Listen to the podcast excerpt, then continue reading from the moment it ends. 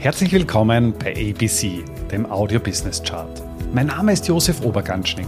Ich bin Vollblutbörsianer und ein leidenschaftlicher Unternehmer. Als Gründer von Ecobono habe ich es mir zur Aufgabe gemacht, das Thema Finanzbildung in die Breite zu bringen und so Deutschland und Österreich aus dem Aktien- und Röschenschlaf zu befreien. Bei ABC, ein Podcast aus dem Podcast-Netzwerk von audiocd.at, stelle ich deswegen Woche für Woche spannende Zahlen und Statistiken aus den Bereichen Finanzmarkt, Wirtschaft und Gesellschaft vor. Heute möchte ich mich mit dem Thema Trinkgelder beschäftigen. Passend zur Urlaubszeit im Sommer 2023 habe ich mir mal die Frage gestellt, na, wie viel Trinkgeldern gibt man eigentlich in unterschiedlichen Ländern und gibt es dahingehend auch länderspezifische Unterschiede? Und dahingehend habe ich dir heute eine spannende Grafik von Visual Capitalist mitgebracht, welche eben Daten von TripAdvisor analysiert hat, und zwar in 166 Ländern. Und spannend finde ich, dass ungefähr bei einem Drittel aller Länder, also wir reden hier von 66 äh, an der Zahl, es Usus ist, 10% in Restaurants an Trinkgeldern zu geben. Jetzt ist aber so, wenn du dir die Landkarte anschaust, da gibt es da dann durchaus die die eine oder andere, ich zoome da mal rein, in Amerika zum Beispiel, die eine oder andere Abweichung. Das heißt, in Amerika ist es Usus, dass du in den USA 20 Prozent in Restaurants Trinkgelder gibst, in Kanada 15 bis 20, in Mexiko 15 und das hängt einfach damit zusammen, dass ein Großteil des Gehalts von Restaurantbediensteten in Form von Trinkgeldern ja, ausbezahlt wird.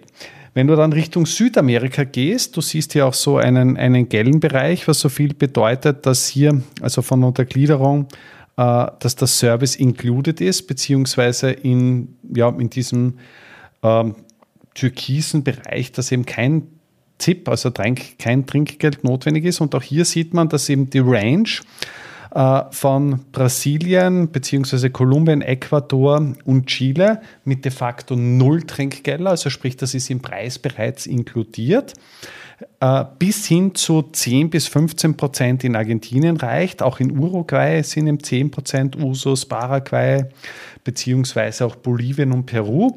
Das heißt, hier kommt man auch mit 10 Prozent relativ gut weiter. Gehen wir in der Landkarte jetzt äh, via Afrika, da sind wir an und für sich auch de facto bei 10, 10 bis 15 Prozent im Usus-Bereich, abgesehen hier äh, von Nigeria, wo eben de facto kein Trinkgeld Usus ist. Dann spannend finde ich auch hier ähm, die Themen, was wir hier haben mit ähm, Australien. In Australien ist auch absolut nicht üblich, ein Trinkgeld zu geben. Gleiches gilt dann eben in China beziehungsweise in Japan, was ich extrem spannend finde.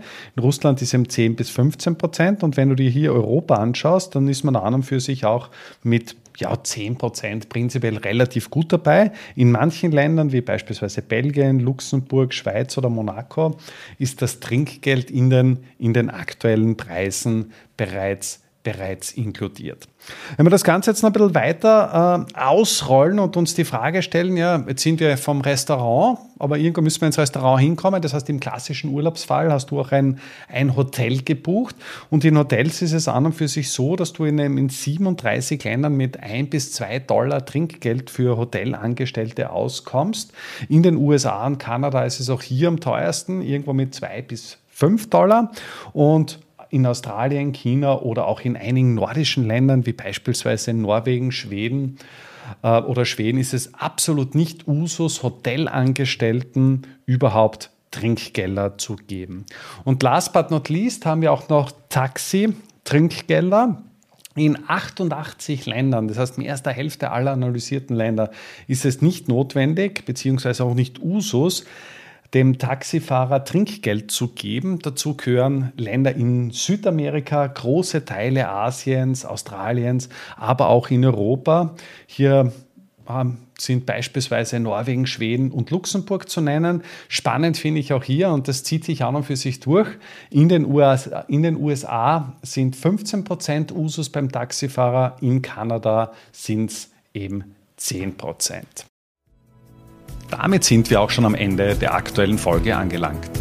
Bei ABC, dem Audio Business Chart, werden Bilder zu Worten.